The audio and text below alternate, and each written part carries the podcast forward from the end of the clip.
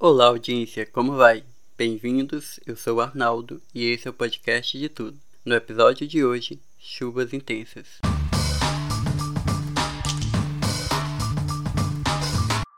Todas as semanas, antes de ir ao tema do episódio, eu sempre começo anunciando as redes sociais do podcast de tudo, certo? Mas hoje eu vou fazer diferente e dar uma dica para você que quer embarcar em um Instagram, ou melhor, em um universo cheio de conteúdos interessantes e legais que valorizam o que é do Piauí. Eu tô falando do Instagram Rádio Malhada do Jatobá, arroba Rádio Malhada do Jatobá. Por lá você encontra arte e várias aleatoriedades diárias. Segue lá, prometo que você não vai se arrepender. Mais uma vez, nos deparamos com as chuvas e tempestades que provocaram estragos em diversos pontos do país.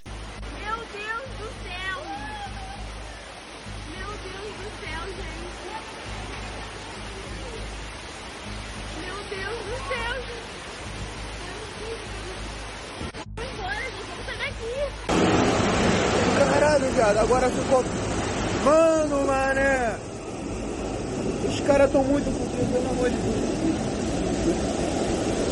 As fortes chuvas que atingiram Teresina nos primeiros dias de 2022 resultaram em diversas regiões alagadas, centenas de famílias desabrigadas e mortes. O Piauí já estava sob decreto de situação de emergência desde o dia 27 de setembro de 2021.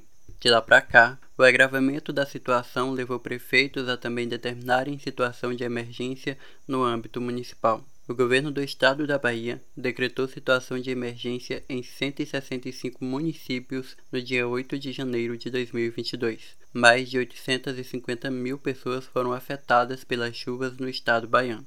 A Bahia enfrenta o pior acumulado de chuvas para o mês de dezembro em 32 anos. Já são 100 cidades em situação de emergência e o número de mortos subiu para 21.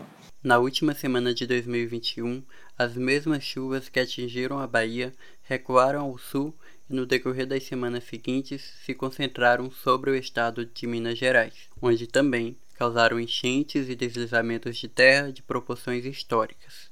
Os temporais também provocaram inundações na região norte de Minas Gerais. Em Salinas, um rio transbordou.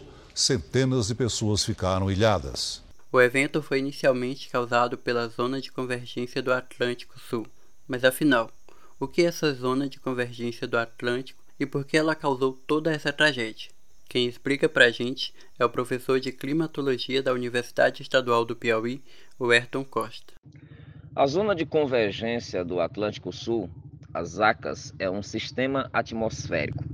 Entendemos por sistema atmosférico uma forçante, ou seja, um mecanismo que efetiva o transporte da umidade do oceano para o interior do continente.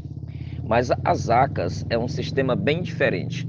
Ele adentra pelo Atlântico Sul, ali geralmente na altura do Sudeste ou do Sul baiano, e se projeta na transversal até a faixa amazônica. Ele integra então Atlântico Sul e Amazônia.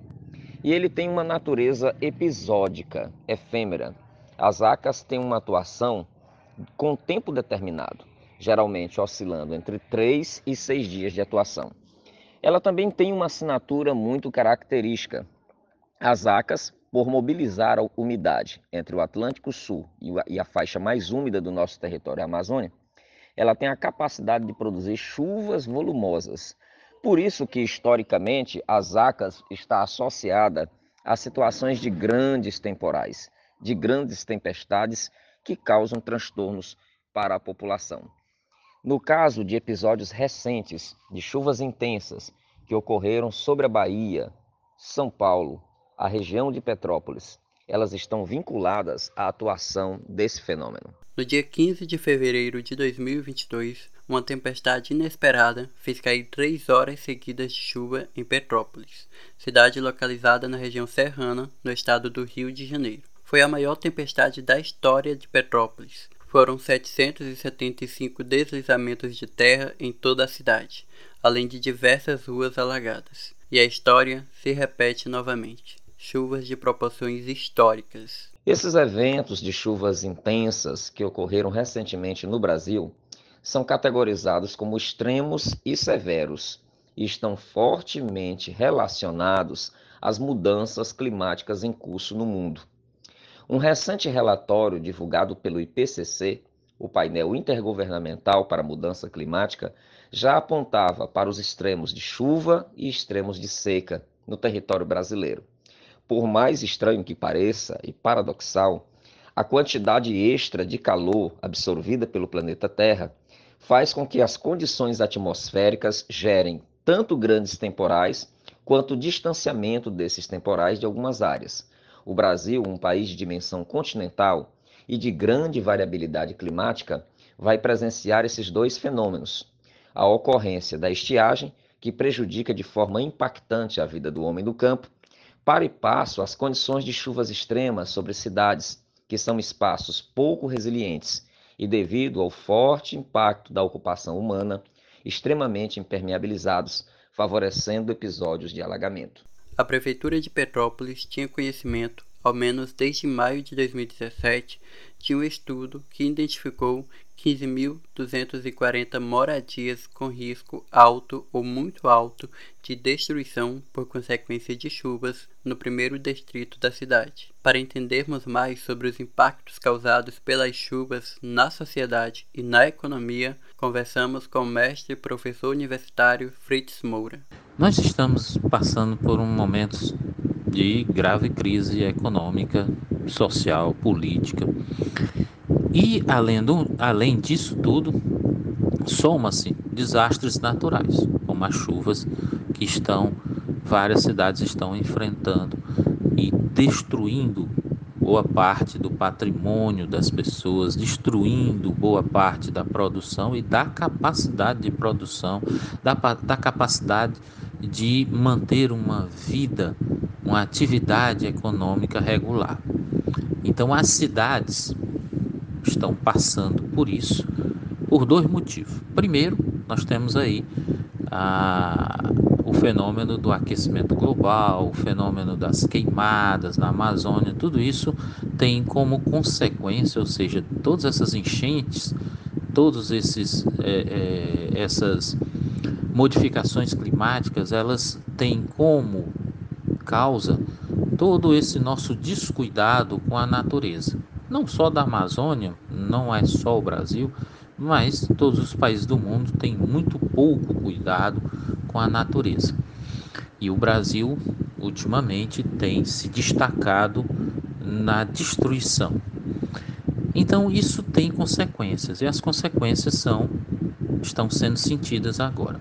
Além disso, nós temos um outro fato, que é a má construção das cidades. Uma falta de planejamento, uma falta de é, ordenamento do uso do solo, de investimento em infraestrutura, de drenagem do solo urbano, de esgoto, de saneamento, é, de hum, política de moradia em local seguro, com a infraestrutura necessária, com o rigor técnico requerido para que não estivéssemos passando por isso. Se vocês observarem, boa parte das pessoas que foram atingidas com esse processo foram pessoas de baixa renda, que têm a, a moradia precária, mas não só elas, ou seja, devido à dimensão do fato, isso está atingindo também os outros. Então muitas vezes as pessoas dizem: ah, não é comigo, é meu vizinho que se prejudicou. Bem, primeiro é seu vizinho, mas vai chegar em você. Já está chegando, exatamente porque não tivemos esses cuidados. E isso é consequência de quê?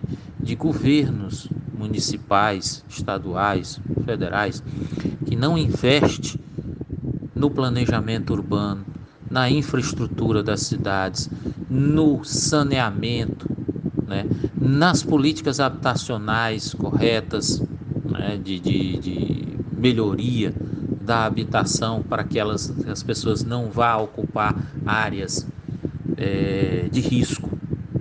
Então, tudo isso são efeitos de, to, de anos e anos e anos e anos de verbas desviadas que foram enviadas para ser aplicado nessas áreas e não foram aplicadas. Existe uma máxima que diz que os governos não gostam de aplicar dinheiro em saneamento, em esgoto, porque fica enterrado, as pessoas não veem no dia da eleição fica difícil vender que fez o que devia ter feito.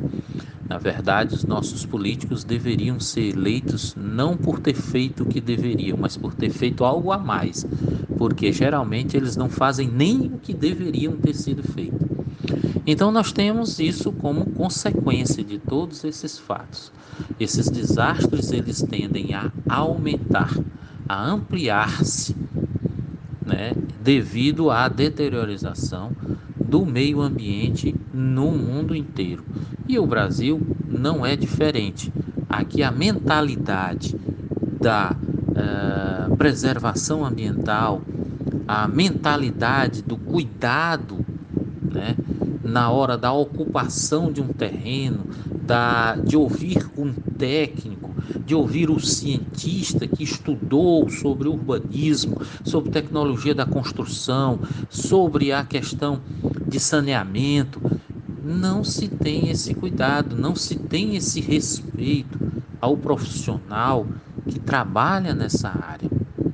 Então ele precisa ser respeitado, precisa ser ouvido, precisa ser trabalhado e ser investido recursos para prevenir, porque não tem como a gente evitar que tenham chuvas, mas tem como a gente prevenir que essas chuvas sejam desastrosas para as cidades, desde que a gente faça esse trabalho de estudo técnico e investimento em infraestrutura necessária para blindar as cidades de desastres como esse. Precisamos urgente de políticas públicas que se preocupem de verdade com a população e não apenas com a reeleição. Para isso, existem e precisamos colocar em prática instrumentos capazes de orientar um planejamento correto e técnico, considerando a boa engenharia e gestão pública, para reduzir o impacto dos próximos eventos de chuvas tão concentradas.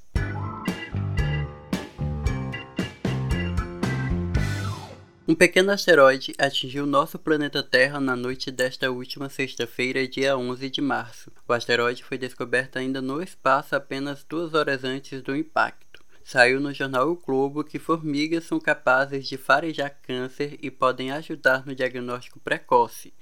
Apenas 30 minutos de treinamento fizeram com que os insetos conseguissem diferenciar células cancerígenas de amostras saudáveis, e uma perda inestimável morreu nesta segunda-feira, dia 14 de março, o policial civil, influenciador digital e ativista trans Paulo Vaz, aos 37 anos. Carinhosamente conhecido na web como Popó Vaz, o mineiro foi uma importante voz na luta pelos direitos da comunidade transexual, trazendo a público suas vivências e desafios enquanto homem trans. E esses foram os fatos de hoje. Acontecimentos que, se você não viu, ouviu agora. Eu gostaria de agradecer aos professores Werton Costa e Fritz Moura pela disponibilidade e por nos proporcionar um melhor entendimento sobre o assunto abordado neste episódio. Sem mais para o momento, este episódio fica por aqui. Compartilhe com seus amigos e amigas e até mais.